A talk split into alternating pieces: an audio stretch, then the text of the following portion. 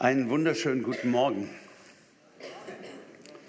Sicher ist sicher, so heißt die Predigtreihe, mit der wir unterwegs sind. Heute ein dritter Teil. Und wir beschäftigen uns mit dem ersten Johannesbrief. Heute dieser Teil heißt das neue Leben in uns. Und ich glaube, ich möchte noch mal so ein bisschen zusammenfassen, was wir schon gehört haben. Wir dürfen verstehen, wenn es eins ist, gibt, was der Feind will. Wir haben ja nicht nur einen wunderbaren Gott, sondern wir haben auch einen Feind. Der ist besiegt im Golgatha, aber noch toben die Rückzugsschlachten. Und wenn es eins gibt, was der Feind für dein Leben vorgesehen hat, wo er alles tun wird, das bei dir hinzukriegen, das ist, dich zu verunsichern. Dich zu verunsichern im Blick auf Gott. Und ich weiß nicht, wie ihr das empfindet, aber ich habe das sehr oft so empfunden in meiner Kindheit, in meiner Jugend, so in Gemeinde, in Verkündigung. Es gibt so Momente wie heute Morgen ganz stark, was will uns trennen von der Liebe Christi? So unfassbaren Zuspruch. Aber da gibt es dann auch immer wieder Bibelverse, manchmal dann vielleicht auch Predigten, die so das Gegenteil zu sagen scheinen. Die, ne, so jetzt muss aber hier auch mal eine Leistung her oder ähm, Gott ist jetzt so gut gewesen, jetzt musst du aber auch mal so oder mehr beten oder evangelistischer sein oder wie auch immer. Und schon kommt diese Verunsicherung zurück in unser Herz. Und der Johannes schreibt dieses Brief, diesen Brief an eine Gemeinde, die verunsichert ist. Einmal durch eine Lehrfrage. Es gab damals eine falsche Lehre, die Gnosis, äh, die verkündet wurde und die total verunsichert hat, was denn jetzt nun wirklich ist mit meinem Heil und äh, was ich denn jetzt wirklich habe in Christus. Und natürlich auch immer durch die eigene Leistung. Ja, wenn man, wir sind ja auch eine Leistungsgesellschaft, gerade hier so im Westen, das ist ja so auch unsere Kultur. Und das kommt dann auch ganz schnell mit rein ins Evangelium. Jetzt aber mal, komm. Jetzt hat Jesus alles für dich getan. Jetzt kann doch nicht sein, dass du jetzt nicht mal hier aus dem Quark kommst. Ne? So ähm, solche Ansprachen. Und wenn Gott eins möchte, uns interessiert hier gar nicht so sehr, was der Feind möchte. Reden wir darüber, wenn Gott eins möchte, wenn er eins auf seiner Agenda hat, dann ist es, dich ganz sicher in ihm zu machen. Ich fand diesen Lobpreis so wunderschön heute Morgen, weil er auch genau das getan hat. Ja, uns sicher in Gott zu machen, uns sicher in Christus zu machen. Wir haben letzte Mal über diese Verse gesprochen. Ich möchte noch einmal kurz wiederholen, einleitend. In 1. Johannes 2, Vers 1, dort sagt der Johannes dann, meine Kinder, dies schreibe ich euch, damit ihr nicht sündigt. Und wenn jemand sündigt, so haben wir einen Fürsprecher bei dem Vater, Jesus Christus, den Gerechten. Und er ist das Sühnopfer für unsere Sünden, aber nicht nur für die unseren, sondern auch für die der ganzen Welt. Und das, was wir besprochen haben im letzten Teil, ist, wenn wir ins Licht kommen, wenn wir ins Licht kommen, und das bedeutet, wenn wir in die Gemeinschaft mit Gott treten, wenn wir Gott suchen, wenn wir sagen, ich möchte mit Gott unterwegs sein, möchte ihn nicht nur 10.000 Meter da oben so ahnen, da könnte er sein, sondern ich möchte in seine Gegenwart kommen, in sein Licht kommen, geht ein automatischer Reinigungsprozess los. Es ist unmöglich, mit Gott unterwegs zu sein und unverändert zu bleiben. Äh, das geht gar nicht. Und da geht es nicht um unsere Mühen, sondern da geht es um etwas, was in uns geprägt und erneuert wird in der Gegenwart Gottes. Wenn wir ins Licht kommen, geht ein automatischer Reinigungsprozess los und unser Sündenproblem wird von Jesus gelöst. Das ist das Evangelium. Wir sind nicht allein mit unserem Sündenproblem, was wir ja noch dem Herrn Adam verdanken. Ja, wir sind nicht alleingelassen damit und müssen jetzt irgendwie gucken, dass wir das jetzt anders gestalten, sondern unser Sündenproblem wird von Jesus Christus gelöst. Deshalb ist er gekommen. Deshalb ist er für uns ans Kreuz gegangen. Es gibt eine hundertprozentig garantierte Vergebung für alle Sündenbekenner. Alle die, die sagen, ja, hier war ich egoistisch oder das war nicht aufrichtig von mir. Manchmal versteht man ja manches auch erst im Nachhinein. Alle, die bekennen, haben eine hundertprozentige Garantie. Und dann haben wir darüber gehört, dass wir einen Rechtsanwalt haben, einen ganz besonderen Rechtsanwalt. Das ist nämlich unser großer Bruder, Jesus. Er ist ein ganz besonderer Rechtsanwalt, ein Parakletos. Er vertritt uns. Und wir haben gehört, wir haben einen Richter, vor dem wir stehen. Das ist unser liebender Vater. Also unser Bruder als Anwalt, der liebende Vater ist der Richter und der Verkläger kann da abschießen, was er will. Denn mit unserem Anwalt, da gibt es eine ganz interessante Sache. Er ist ja nicht nur unser Bruder, Anwälte sind teuer, habt ihr das gewusst? Ja, Recht kriegen auch manchmal die, die es sich leisten können, weil Anwälte, das ist ja nun mal nicht ganz günstig. Jetzt kann man sagen, ja, ich habe meinen großen Bruder, also da kriege ich dann keine Rechnung. Richtig, Schätzelein, aber was noch mehr ist, er bezahlt am Ende auch für deine Schuld. Er nimmt auch am Ende deine Strafe auf dich. Er spricht dich frei. Er ist an deiner Seite. Und bei all diesem wunderbaren Evangelium könnte man jetzt ja auch auf den Gedanken kommen, wäre ja ein normaler menschlicher Gedanke, meine Güte, wenn das alles so großartig ist, wenn das Sündenproblem dermaßen gelöst ist, wenn Jesus einen unfassbar hohen Preis bezahlt hat, wie es hier heißt, nicht nur für unsere Sünde, sondern die der ganzen Welt, wird das nicht irgendwie auch Sinn machen, dann ein bisschen mehr noch zu sündigen?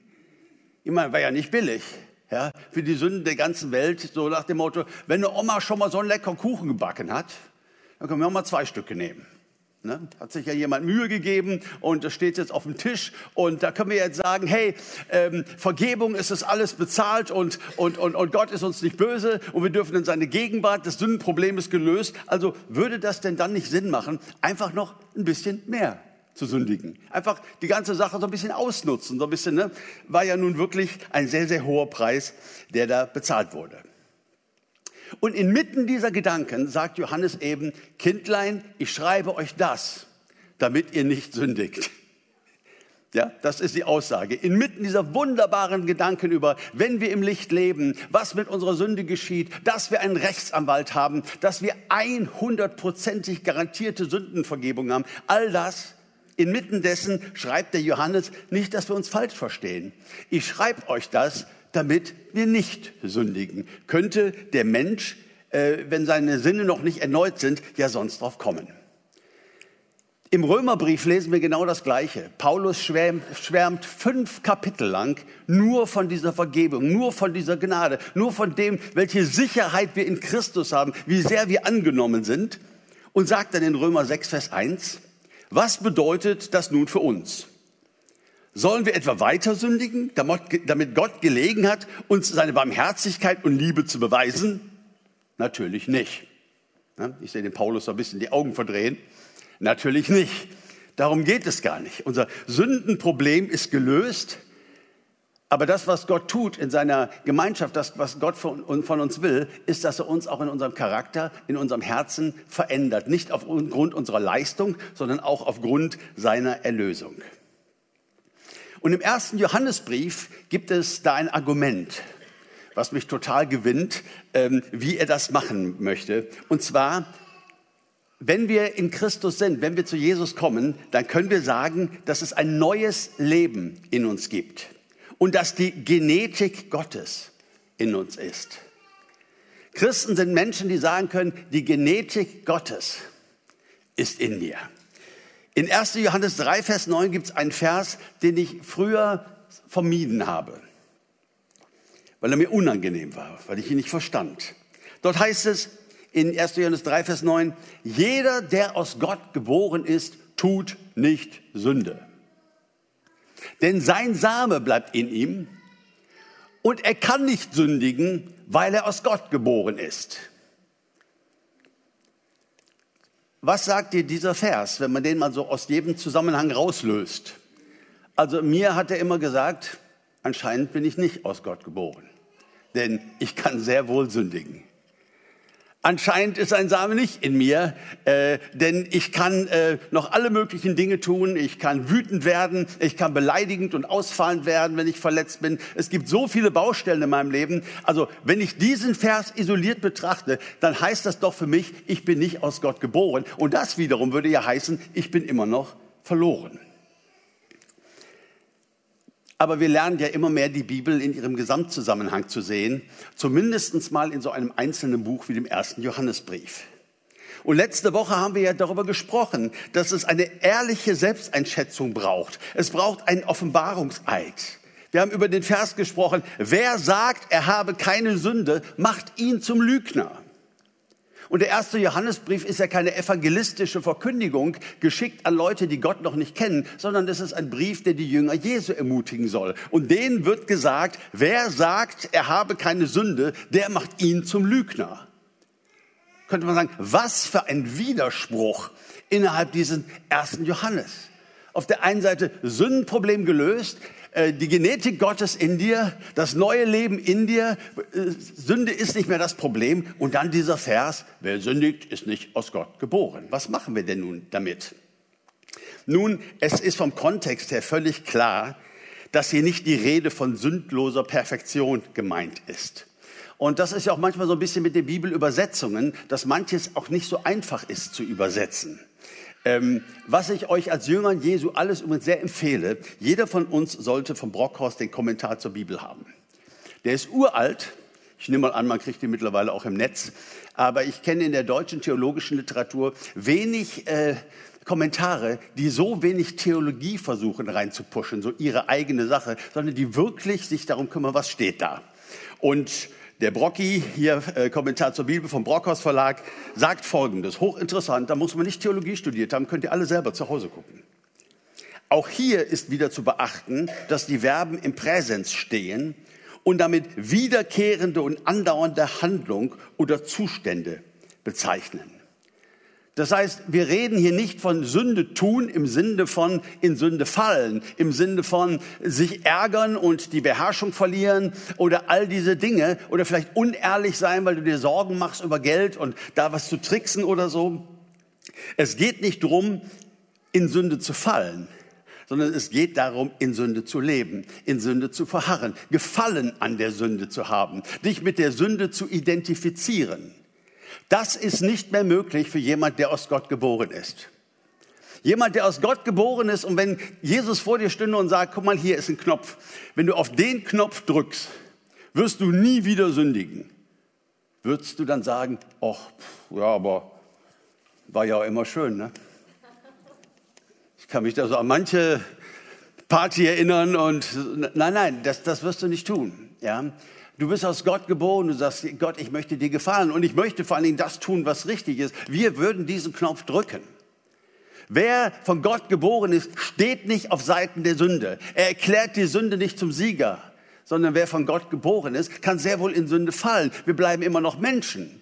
Ja, wir machen ihn zum Lügner, wenn wir das bestreiten, aber wir identifizieren uns nicht mehr mit der Sünde. Man könnte grob sagen, das eine ist es, in Sünde zu leben, die Sünde zu bejahen in der Sünde zu verharren und das andere ist es, in Sünde zu fallen, schwach zu sein, noch nicht den Glauben zu haben, gewisse Dinge zu lassen äh, und so weiter. Zwei völlig andere Dinge.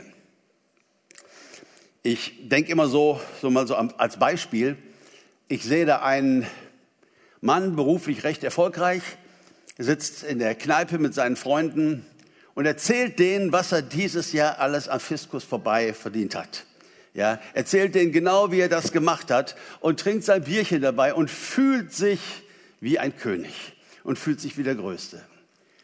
Und ich sehe einen anderen, der mir sagt, weißt du, Uwe, kannst du mal mit mir beten? Ähm, ich habe so ein schlechtes Gewissen, weil ich habe wirklich bei meiner Steuererklärung nicht alles angegeben. Aber weißt du, die Kinder, das Kind braucht gerade eine neue Zahnspange und ich weiß gerade überhaupt nicht, wie ich es machen soll. Urlaub ist sowieso schon gestrichen und Wisst ihr, was der Unterschied zwischen diesen beiden ist? Die Tat ist identisch.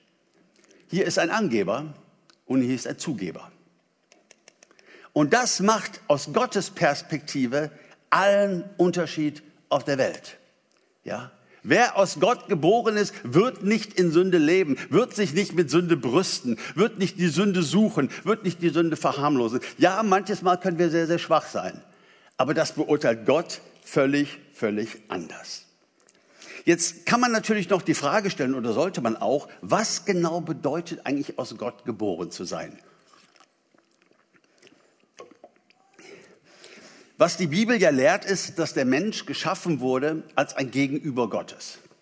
Der Mensch wurde nicht geschaffen, um Gott wie ein Flugzeug in 10.000 Meter Höhe zu ahnen, sondern der Mensch wurde geschaffen, um in diesem Flugzeug drin zu sitzen, in Christus zu sein, in Gott zu sein, eins zu sein. Er wurde geschaffen zum Gegenüber Gottes, um ganz natürlich Gemeinschaft mit Gott zu haben. Und Gott sagte den Menschen am Anfang, als der Himmel noch auf der Erde war, als Himmel und Erde, Gottheit und Menschheit noch eins waren, gab er ihnen ein Gebot und sagte, von dem Baum bitte nicht. Ja? Ein ganz, ganz starkes Bild für was da passiert ist mit der Menschheit. Und Gott sagte Folgendes. in 1. Mose 2,17. An dem Tag, da du davon isst, musst du gewisslich sterben. Nun, es ist eine Tatsache, dass an dem Tag, wo sie davon aßen, sie nicht gestorben sind.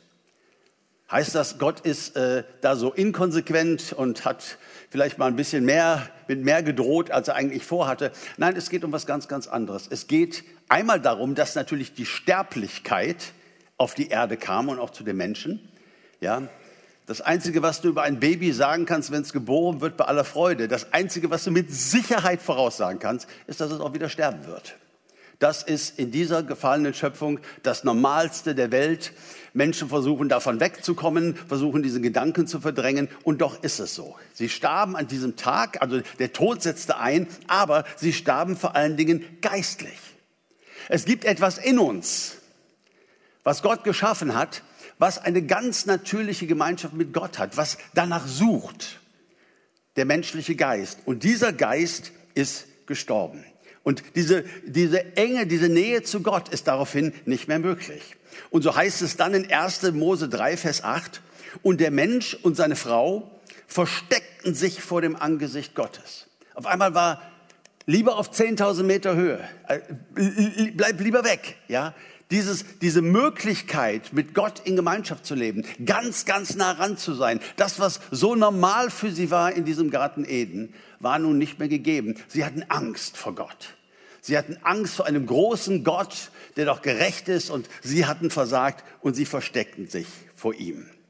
So, und die Mission Jesu, warum er kam, er kam uns, um, zu, um uns zu Gott zurückbringen, zu, um uns zu Gott zurückzubringen. So, um diesen Geist, der in uns gestorben ist durch die Sünde, diese Lehre, dieses Suche nach Gott zu beenden, um uns zurückzubringen, um den Himmel wieder hineinzubringen in unser Leben. Das ist, warum Jesus gekommen ist. Und Johannes, der ja nicht nur diesen Brief, sondern auch dieses Evangelium geschrieben hat, er zitiert Jesus, wie er Folgendes sagt zu einem Theologen. Jesus sagt in Johannes 3, Vers 5, wenn jemand nicht aus Wasser und Geist geboren wird, so kann er nicht in das Reich Gottes eingehen. Was aus dem Fleisch geboren ist, das ist Fleisch. Und was aus dem Geist geboren ist, das ist Geist. Hochinteressant. Christsein bedeutet eigentlich, wenn man mal diesen äh, Terminus aufgreift, ein neues Geborensein. Nicht ein neues körperliches Geborensein, dein Körper bleibt derselbe, noch. Wenn Jesus wiederkommt, wird sich auch das ändern. Aber dieser Geist, der tot war in dir, der ist wieder lebendig. Aus Geist und Wasser geboren. Das Wasser ist eine gängige Umschreibung in der Bibel auch für das Wort Gottes. Das heißt, er hat uns geboren durch sein Wort und durch seinen Geist. Christus ist am Kreuz für uns gestorben und wenn wir Jesus annehmen, wenn er in unser Leben hineinkommt, erleben wir Vergebung. Das ist wunderbar, aber wir erleben mehr als das. Wir erleben, dass etwas, was tot war, dieser Geist, der Sehnsucht nach Gott hatte, der ganz natürliche Gemeinschaft mit Gott hatte, wir erleben, wie der wieder lebendig wird. Wir sind jetzt aus Gott geboren. Und das bedeutet, dass die Genetik Gottes in uns ist. Ich möchte noch einmal diesen Vers aus 1. Johannes 3, Vers 9 zitieren und dann möchte ich noch mal eine Übersetzungsvariante einstreuen, die euch vielleicht ein bisschen schockieren wird, aber ihr werdet mir das nachsehen. In 1. Johannes 3, Vers 9, so haben wir es gelesen aus der Schlachter 2000, da heißt es, jeder, der aus Gott geboren ist, tut nicht Sünde. Denn sein Same bleibt in ihm, der Same Gottes bleibt in uns, und er kann nicht sündigen, weil er aus Gott geboren ist. Jetzt habe ich mal eine alternative Übersetzung gemacht, die aus der Schäfer 23. Und äh, da steht Folgendes. Jeder, der von Gott gezeugt wurde, tut nicht Sünde, denn sein Sperma, seine DNA bleibt in ihm und er kann nicht sündigen, weil er von Gott gezeugt wurde. Das erste, worauf ich aufmerksam machen möchte, dass dieses griechische Wort Geneo sowohl geboren als auch gezeugt bedeuten kann. Und in diesem Kontext, wo das Wort Same auftaucht, würde ich denken, dass das gezeugt eigentlich viel mehr Sinn macht. Äh, ihr wisst, was ich meine, ne? Ja?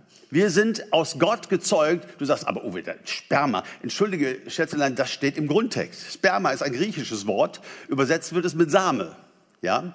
Äh, ich habe es mal absichtlich so ähm, übersetzt. Gott hat uns, wir sind nicht nur aus Gott geboren, sondern man kann sehr wohl, und ich meine sogar, ähm, etwas korrekter übersetzen, wer aus Gott gezeugt ist. Denn sein Sperma, sein Same, und was ist in dem Samen? Es ist die gesamte DNA des Vaters. Alles das, was in ihm ist, wird an das Kind weitergegeben.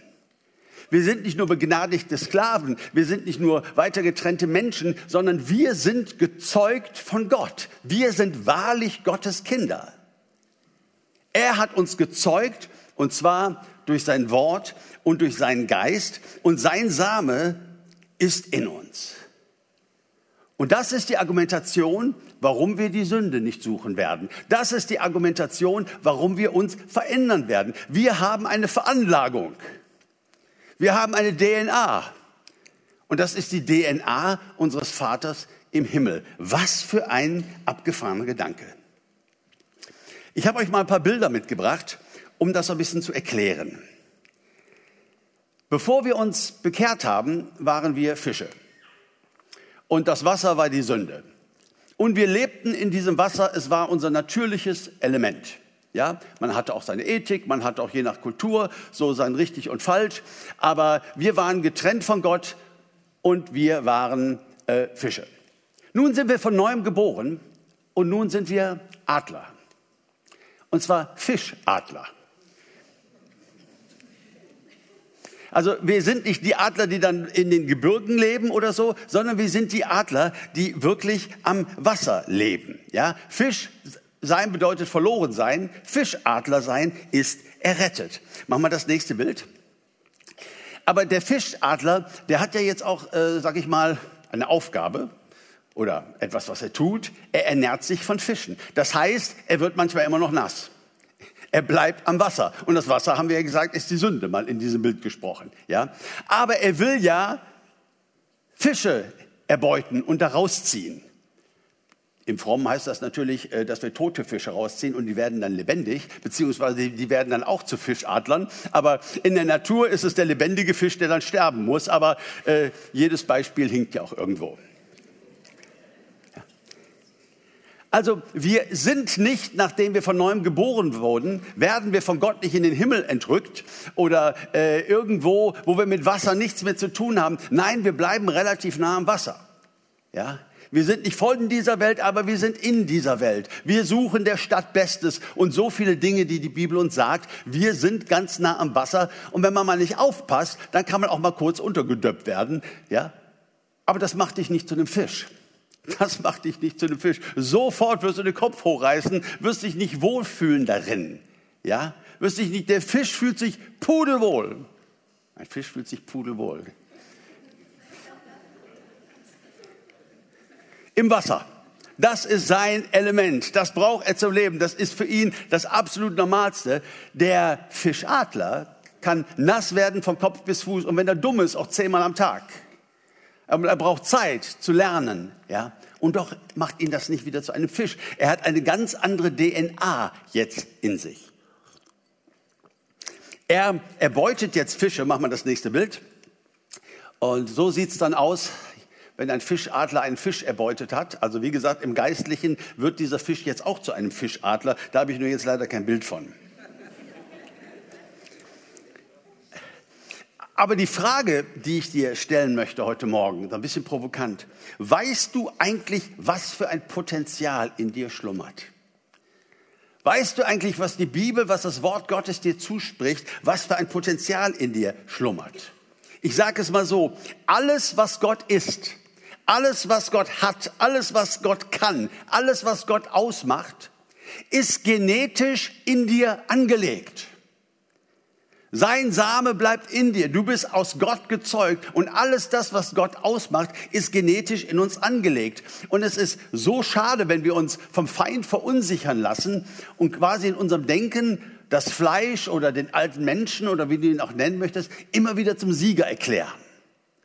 Ja, wir können versagen. Ja, das Leben ist nicht einfach. Ja, wir können auch Fehler begehen. Ja, wir entwickeln uns auch alles gar keine Frage. Aber unsere Genetik ist eine andere. Das ist auch der Grund, warum wir uns in Sünde, in echter Sünde, niemals wohlfühlen können. Seine Genetik ist in uns und ich freue mich sehr jetzt auf den neuen Kolleg-Kurs wieder unterwegs sein mit Jesus. Da werden wir auch wieder ganz, ganz viel davon hören und darüber nachdenken, was es bedeutet, die Genetik Gottes in uns zu haben, eine neue Identität zu haben.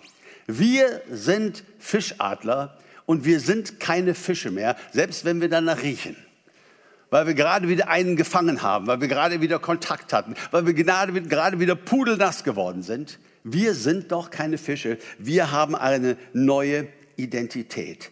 Das ist, was Gottes Wort uns sagen will. Und das ist, was der Johannes meint. Wer aus Gott, wer von Gott gezeugt ist, der sündigt nicht. Der lebt nicht in Sünde. Der wählt nicht die Sünde. Ja? Wie könnte er? Denn der Same Gottes ist in ihm, geboren aus Wort und Geist. Das finde ich so stark und so mutmachend.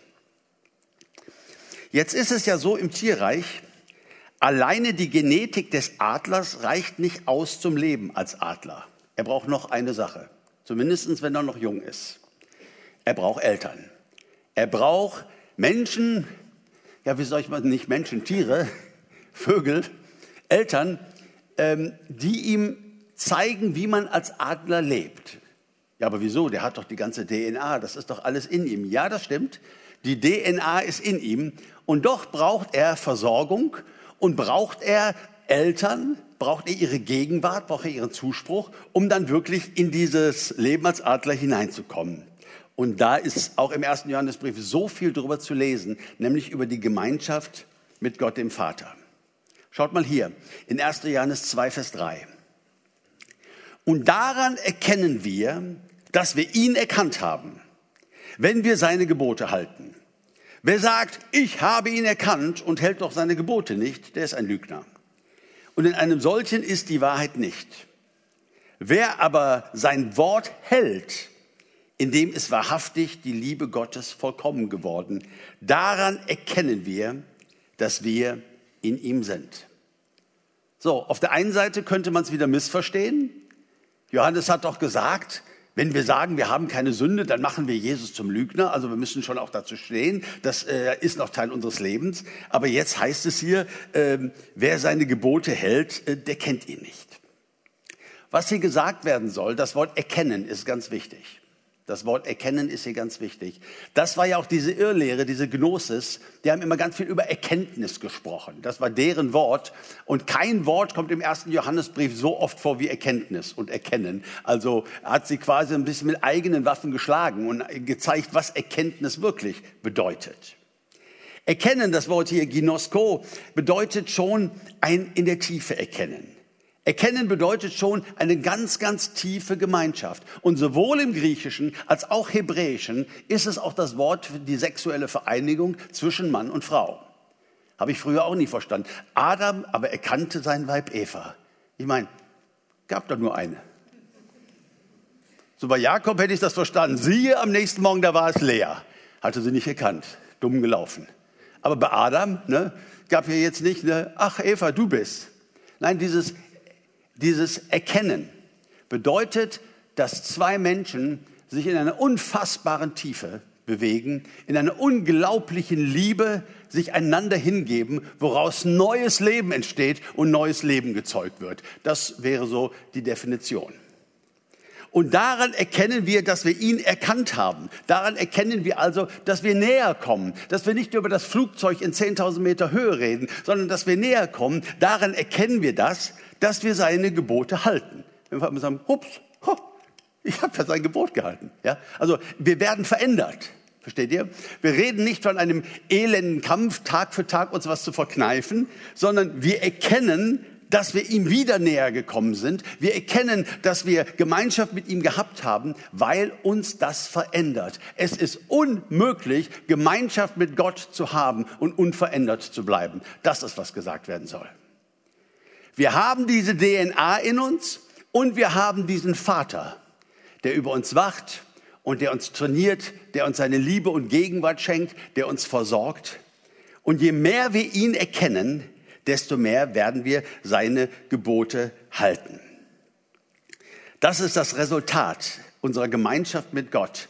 Wir werden seine Gebote halten und wir werden dieses neue Leben einfach immer mehr ausleben. Das heißt, in Konsequenz, die Genetik alleine reicht nicht aus, um wie ein Adler zu leben. Das macht mir unfassbar Mut, weil wie lange war ich schon von neuem geboren? Wie lange hatte ich mich schon bekehrt? Wie lange hatte ich schon Christus in mir? Und trotzdem hat sich manches überhaupt nicht verändert. Trotzdem war manches noch ganz, ganz lange nicht in Ordnung. Und trotzdem ist manches bis heute nicht in Ordnung. Da kann man jetzt an seiner Genetik zweifeln, aber das sollst du nicht. Sicher ist sicher, da ändert sich nichts. Du bist aus Gott geboren. Deine Genetik ist ganz, ganz sicher. Aber du kannst auch in die Arme des Vaters laufen. Das ist, was er sich wünscht. Er möchte, dass du mit ihm unterwegs bist und er wird dich nehmen als sein Kind, wissend, dass seine DNA in dir ist und er wird dich trainieren, ihr werdet über das Fliegen reden, er wird es dir vormachen, er wird dich immer mehr verändern. Zeigst du nochmal das vierte Bild? Einfach so zum Abspeicher. Da kommt der Adler mit seiner Beute zu seinem Nest und da sitzt du. Du bist ein Adler, aber du bist noch keinen Meter geflogen in deinem Leben. Schöner Adler. Kann man sich eigentlich einen Adler nennen, wenn man in diesem Nest da hockt und sich von anderen versorgen lässt? Äh, ja. Ein Adler bist du aufgrund deiner DNA. Wenn du beide Geflügel gebrochen hast, äh, dann bist du immer noch ein Adler. Ein Frosch, der vom Baum springt mit zwei Blättern, ist kein Adler. Ja, aber Entschuldigung, der ist ja mehr geflogen als der sogenannte Adler. Ja, ja, mag schon sein. Und trotzdem ist er ein Frosch. Und ein Adler ist ein Adler. Ich glaube, Wilhelm Busch hatte doch mal so ein Gedicht, oder? Wenn sich ein Frosch mit Mühe kaum gezogen hat auf einem Baum, schon meint, dass er ein Adler wäre, so irrt sich der. Der Adler sitzt im Netz und lacht sich kaputt über diesen fliegenden Frosch. Ja, und es wird nicht von seinem Vater in Frage gestellt, ob er ein Adler ist. Du wirst nicht ein Adler durchs Fliegen. Du wirst ein Adler durch deine DNA. Und deshalb fliegst du. Das ist die Logik des Evangeliums. Das nicht verstanden zu haben, wird uns immer wieder in die Gesetzlichkeit zurückbringen und unter Leistungsdruck bringen. Gott möchte uns verändern. Er gibt uns diese DNA, die haben wir in Christus, wenn wir ihn angenommen haben, aber dann möchte er, dass wir in seiner Gegenwart leben. Über diesen Vers habe ich ja vor einigen Wochen gepredigt. Ich möchte noch mal sagen, in 5. Mose 32, 11, weil es das so wunderschön auf den Punkt bringt. Gott ging mit seinem Volk um wie ein Adler, der seine Jungen fliegen lehrt. Der wirft sie aus dem Nest, begleitet ihren Flug und wenn sie fallen, ist er da, er breitet seine Schwingen unter ihnen auf und fängt sie auf. Wie wunderschön ist das denn bitte? Ja, diese Babys, diese kleinen Adler haben seine Genetik, das weiß er. Er weiß, dass er hier nicht Frösche zum Fliegen kriegen muss. Und nun trainiert er sie. Er schmeißt sie sogar aus dem Nest. Er lässt Dinge zu, die sie vielleicht erstmal in diesem Moment gar nicht mögen. Ah, ich kann das nicht. Doch, das du, ist in dir angelegt. Aber dann fängt er sie auf, er trainiert sie. Das ist diese Gemeinschaft mit Gott. Das ist so dieses zweite Standbein. Das erste ist deine Genetik, zieh das nicht in Frage. Und das andere ist deine Gemeinschaft mit Gott. Indem wir uns mit Gott und seinem Wort beschäftigen, das wird uns Nahrung und Lehre. Wir sind durch das Wort gezeugt worden von Gott und nun ernähren wir uns an seinem Wort. Persönliche Gemeinschaft mit Gott lernen mit ihm Herausforderungen zu meistern und zu wissen, viel, viel Gnade, da wo wir es noch nicht auf die Reihe kriegen, da wo wir noch Fehler machen, da wo wir zum hundertsten Mal aus dem Nest geflogen sind und er rettet uns so ein Meter vom Boden. Glaub mir, er wird dir vergeben. Glaub mir, er wird dich wieder ins Nest setzen. Glaub mir, er wird dich wieder rausschmeißen. Ja? Er bleibt da dran. Du hast die Genetik. Er weiß, was er dir zutrauen kann. Er fordert dich, aber er überfordert dich nicht. Religion überfordert uns. Gott überfordert uns nicht, sondern er fordert uns heraus. Er, er, er weiß, was in uns steckt. Was für ein geniales Bild. Ohne die Eltern müssen Adler sterben, egal wie viel Potenzial genetisch da ist. Und das ist der Grund, warum der Teufel, unser Feind, am liebsten unsere Heilsgewissheit attackiert und manchmal sogar durch die Religion. Das ist der Grund, warum er Verunsicherung säen will. Er hat Gott nicht davon abhalten können, dich zu retten. Er hat Gott nicht davon abhalten können, dass du von neuem geboren bist, dass die DNA Gottes in dir ist. Aber jetzt versucht er dich von deinem Vater so weit wie möglich fest wegzuhalten, weil er weiß, dass darin du dich entwickeln wirst und dass darin du dich verändern wirst. Und er versucht Zweifel zu säen. Und manchmal war ja auch diese, die Verkündigung nicht so eindeutig ja, alles gut gemeint und, und äh, es werden ja auch problematische Dinge angesprochen in der Bibel, äh, gar, gar keine Frage. Und trotzdem fand ich oder finde ich, dass oftmals Verkündigung uns dermaßen in Frage stellt. Äh, man sitzt dann da so ein bisschen wie ein begossener Pudel, noch ein Pudel. Und ähm, ja, ist richtig. Ne? Habe mich schon immer gewundert, dass ein Prediger in eine Gemeinde kommen kann, die er gar nicht kennt, Gastsprecher, und er kann sagen, das Problem ist, dass wir heutzutage viel zu wenig beten. Und die ganze Gemeinde, wenn sie Pfingstler sind, sagen Amen. Und rücken alle so ein bisschen tiefer in den Sitz. Und ich habe mich immer gefragt, wie kann das eigentlich sein, dass einer sich da vorne hinstellt und er unterstellt, dass wir alle zu wenig beten und das scheint immer zu stimmen. Hochinteressant, oder? Darf ich mal fragen, wer diese Woche wirklich genug gebetet hat? Der Olli. Olli, komm nach vorne, predige du weiter. Ja? Wisst ihr, wisst ihr, was der Trick ist, warum uns das immer wieder so niedermacht? Weil keiner dieser tollen Gastsprecher sagt uns jemals, wie viel Gebet wäre eigentlich genug Gebet? Und wenn man dann noch mehr betet, ist es dann eigentlich Sünde? Ja? Das sind so Sachen, die können einfach unterstellt werden. Alle rücken so ein bisschen tiefer. Aber was macht das denn mit uns? Macht uns das zu Mehrbetern? Hat uns diese die Gesetzlichkeit und unter Druck, unter religiösen Druck gebracht zu werden, hat uns das einmal charakterlich irgendwo verbessert? Oder hat es maximal dazu geführt, dass wir mal einmal uns eine Sünde verkniffen haben, aber nächste Woche dann auch schon wieder nicht mehr? Das ist Selbsterlösung. Wenn das funktionieren würde, hätte Jesus Christus niemals kommen müssen. Dann hätte Jesus Christus niemals am Kreuz sterben müssen. All das hätte sich sparen können, wenn es uns möglich wäre, uns selbst auf diesem Weg zu verändern.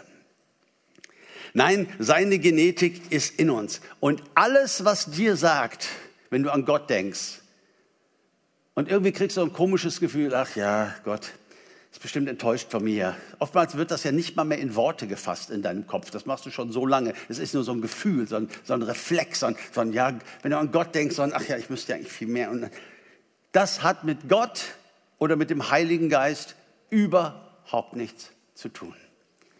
Der Vater wartet auf dich wie der Vater des verlorenen Sohnes und guckt bis zum Horizont, wann du kommst. Er will mit dir leben. Deine Sünde schreckt ihn nicht ab. Deine Unvollkommenheit schreckt ihn nicht ab. Er weiß, dass seine DNA in dir ist. Und das würde er so gerne mit dir entwickeln. Du darfst kommen, wie du bist. Das ist nicht nur ein Satz für die Evangelisation, sondern das ist ein Satz für die Jüngerschaft jeden Tag auf deinem Weg mit Jesus. Du darfst kommen, wie du bist. Mit allem, was funktioniert oder auch noch nicht funktioniert. Zeig uns doch noch mal das letzte Bild. Da links ist der Andreas im Nest. Da sind sie und warten auf den Vater und werden versorgt. Und ich sage euch, der Tag wird kommen, da werden sie fliegen. Der Unterschied zwischen uns und Adlern ist, irgendwann wird der Vater sterben und dann werden sie Vater sein. Äh, das ist bei uns anders. Wir werden ihn weiter brauchen. Wir werden weiter die Gemeinschaft mit ihm brauchen. Wir bleiben da dran. Aber wir sitzen in unserem Nest und wir dürfen uns sicher sein. Sicher ist sicher. Darum geht es dem Johannes. Du darfst dir sicher sein, dass er dein Vater ist, dass er dich liebt, dass er dich annimmt, dass er dich liebt und begeistert von dir ist. Genauso wie du bist, hat er dich doch geschaffen. Und der Teufel wird immer deine Schwäche benutzen, um dich irgendwie abzutönen, um dich irgendwie, habe ich mir nicht verdient, steht mir irgendwie nicht zu. Lass das doch nicht mehr zu. Hör auf den Zuspruch Gottes, den Johannes uns schenkt. Sicher ist sicher. Du darfst dir sicher sein. Alles, was wir wirklich brauchen in diesem Leben, ist Gott. Und alles andere kommt danach. Gott ist die Liebe und Liebe ist das, was Menschen mehr brauchen als irgendetwas anderes. Schau noch mal hier in 1. Johannes 2, Vers 5. Wer aber sein Wort hält, in dem ist wahrhaftig die Liebe Gottes vollkommen geworden. Wow. Wer sein Wort hält, also wer verändert wird, wer seine, sein Leben verändert, wer sich von Sünde verabschiedet, wer da wirklich ein verändertes Herz hat, in dem ist die Liebe Gottes vollkommen geworden. Das heißt, in der Gemeinschaft mit Gott, über der wir reden, da erleben wir seine Liebe, wir nehmen sie ihm ab. Es ist sein Wille, mit dir eine Liebesgemeinschaft zu haben. Das ist, was der Vater will. Er will nicht nur irgendwie Gemeinschaft haben, und solange du dich nicht ordentlich benimmst, hat er auch immer so ein Gesicht dabei. Nein, er will eine Liebesbeziehung mit dir. Lass sie dir nicht klauen. Sei dir sicher, das ist, was er will. Ja, aber meine Sünde, weiß er. Er kennt deine Sünde besser als du. Er kennt Sünde in deinem Leben, die hast du doch gar nicht als Sünde erkannt. Er will eine Liebesbeziehung. Er will, dass du ihm sagst, dass du ihm liebst. Und vor allen Dingen will er, dass du ihm seine bedingungslose Liebe abnimmst, dass du dein Herz damit füllst. Und nichts verändert Menschen mehr als Liebe. Stimmt das? All you need is love. Dieser Satz von den Beatles, der wird immer stimmen. Alles, was du brauchst, ist Liebe. Gott ist Liebe. Ja, das ist, worum es letztendlich bei dieser Gemeinschaft geht. Je mehr wir Gott lieben, desto mehr werden wir seine Gebote halten. Je mehr wir Gott lieben, desto leichter fällt es uns. Wisst ihr warum? Weil wir uns die Sünde nicht mehr verkneifen, sondern weil wir verändert wären. Guck mal, ein letzter Vers. 1. Johannes 5, Vers 3. Denn das ist die Liebe zu Gott, dass wir seine Gebote halten. Und seine Gebote sind nicht schwer. ai. Es gab Zeiten, da habe ich mir sowas echt Mühe gehabt. Ja, da habe ich mir eine ganze Woche eine gewisse Sünde verkniffen als ein junger Nachfolger Jesu und fühlte mich mal so richtig gut. Diese Woche habe ich es geschafft. Diese Woche bin ich nicht gefallen. Diese Woche bin ich straight geblieben und las dann, seine Gebote sind nicht schwer. Oh Mann. Ich fand's höllisch schwer. Und ob ich das nächste Woche auch noch so durchhalte, ist ja wirklich, äh, ne? da sind wir noch in der Religion. Versteht mich bitte nicht falsch. Jede ethische Handlung, äh, äh, zu der wir uns mühen, selbst wenn wir vielleicht, ne, ist, ist doch okay zu versuchen, ein guter Mensch zu sein. Ich sage doch nicht, dass wir uns gehen lassen. Ich sage, dass wir dadurch nicht unsere Beziehung zu Gott trüben lassen sollen. Ich sage, dass wir weiter kommen sollen. Der Vater ist weder enttäuscht, ist man auch selten, wenn man allwissend ist. Ne, dann weiß man einfach Sachen, auch was morgen ist. Ja, finde ich so toll, wie Johannes schreibt, habt das doch im Ohr, der für uns der Sühnopfer für unsere Sünde ist und nicht nur für unsere, sondern für die der ganzen Welt, also auch für die, die noch gar nicht passiert ist. Ja, Sünde ist nicht mehr das Problem. Je mehr wir in der Gegenwart Gottes leben und je mehr wir dafür tun, ihm seine Liebe abzunehmen, unser Herz mit seiner Liebe zu erfüllen, so werden wir ihn lieben und werden beginnen, seine Gebote zu halten. Anders geht es gar nicht. Das heißt, es geht nicht darum, uns aus Liebe zu Gott die Sünde zu verkneifen. Ich sage mal wie Knoblauch in einer Partnerschaft. Du liebst Knoblauch und alles, was mit Knoblauch zu tun hat, gibt ja so Menschen, ne? Du, ja. Und dann triffst du auf einmal eine junge Dame, du bist verheiratet, also ich nehme dich mal raus, das ist mein Beispiel, und du verliebst dich bis über beide Ohren und auf einmal hast du eine Beziehung und äh, diese Dame stört sich sehr an diesem Knoblauchgeruch. Was machst du? Du verkneifst es dir. Du sprichst zum ersten Mal im Restaurant diese Worte, bitte ohne Knoblauch, und kämpfst gegen die Tränen. Ich befürchte mal, wenn man verheiratet ist, wird es andere Kompromisse geben. Es ist so schwer, sich ein Leben lang irgendetwas zu verkneifen, oder? Nein, je mehr seine Liebe in unserem Herzen ist, desto mehr werden wir ihn lieben, desto mehr werden wir ihn verstehen, deshalb mehr, desto mehr werden wir verstehen, dass die Gebote Gottes reines Gold sind, dass die zum Vorteil für uns sind, dass sie uns ein erfülltes, ein geniales Leben geben. Es geht nicht darum, sich die schönen Sachen zu verkneifen, damit man in den Himmel kommen kann. Nein, es geht darum zu begreifen, dass das, was Gott für uns hat, das Schöne ist, das Eigentliche ist, das Reine ist und das, was uns zutiefst glücklich machen kann. Wer das Licht liebt, wird sein Herz nicht an die Finsternis hängen. Das geht doch gar nicht.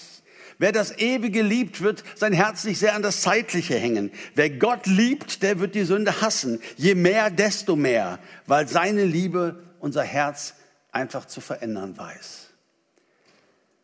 Und somit, liebe Schwestern und Brüder, ist das Evangelium, die gute Nachricht, nicht nur eine gute Nachricht für die Unbekehrten, und wenn sie sich dann bekehren, kommen wir zum Kleingedruckten, sondern es bleibt eine gute Nachricht jeden Tag deines Lebens, wo du mit Jesus unterwegs bist. Was für ein Evangelium.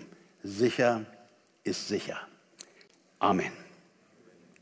Ich möchte euch einladen, mit mir aufzustehen. Ich würde noch gerne kurz mit uns beten dürfen und möchte dich auch einladen. Manchmal ist es ja so, wenn man sich angesprochen fühlt, wenn man etwas festmachen möchte, ist es richtig gut, mit jemand zusammenzubeten. Und deswegen werden wir auch gleich wieder dort hinter dieser K3-Wand Gebet anbieten oder wenn es auch sonst irgendwas gibt in deinem Leben, was dich betrübt, wenn es Krankheit gibt, wenn du Sorgen hast, du möchtest mit jemand dich eins machen und beten. Das ist eine wunderbare, ein wunderbares Angebot, was wir auch in der Bibel entdecken, füreinander zu beten. Dann wendet euch doch bitte dort zu meiner Linken und dort wird man sehr, sehr gerne für euch beten. Herr Jesus Christus, dich loben wir in unseren Gottesdiensten und zwar zu Recht. Du bist so genial, du bist so wunderbar. Und egal wie viele Jahre oder Jahrzehnte wir mit dir unterwegs sind, es hört nicht auf, uns zu begeistern, wie genial du wirklich bist. Danke, Herr, dass du uns nicht alleine lässt mit Verunsicherung, mit komischen religiösen Gefühlen, mit Versagensängsten oder Versagensgefühlen, sondern dass du uns anbietest, zu dir zu kommen, so wie wir sind, jeden Tag unseres Lebens. Dass du uns anbietest, als junge Adler in deinem Nest zu sitzen, wo du uns versorgst und wo du uns trainierst. Danke, Vater, dass es so viel besser ist und dass wir unsere Häupter, unsere Köpfe erheben können und sagen können, ich bin in Jesus Christus. Ich habe einen guten Vater. Ich habe seine Genetik in mir. Und dass wir sehen dürfen in der Gemeinschaft mit dir, wie wir uns verändern, wie du unser Herz veränderst. Vater, wir beten dich an und wir verneigen uns vor dir. Du bist so gut, so liebevoll, so wunderbar. Wir wollen dir sagen heute Morgen, Vater, wir lieben dich von ganzem, ganzem Herzen. Amen.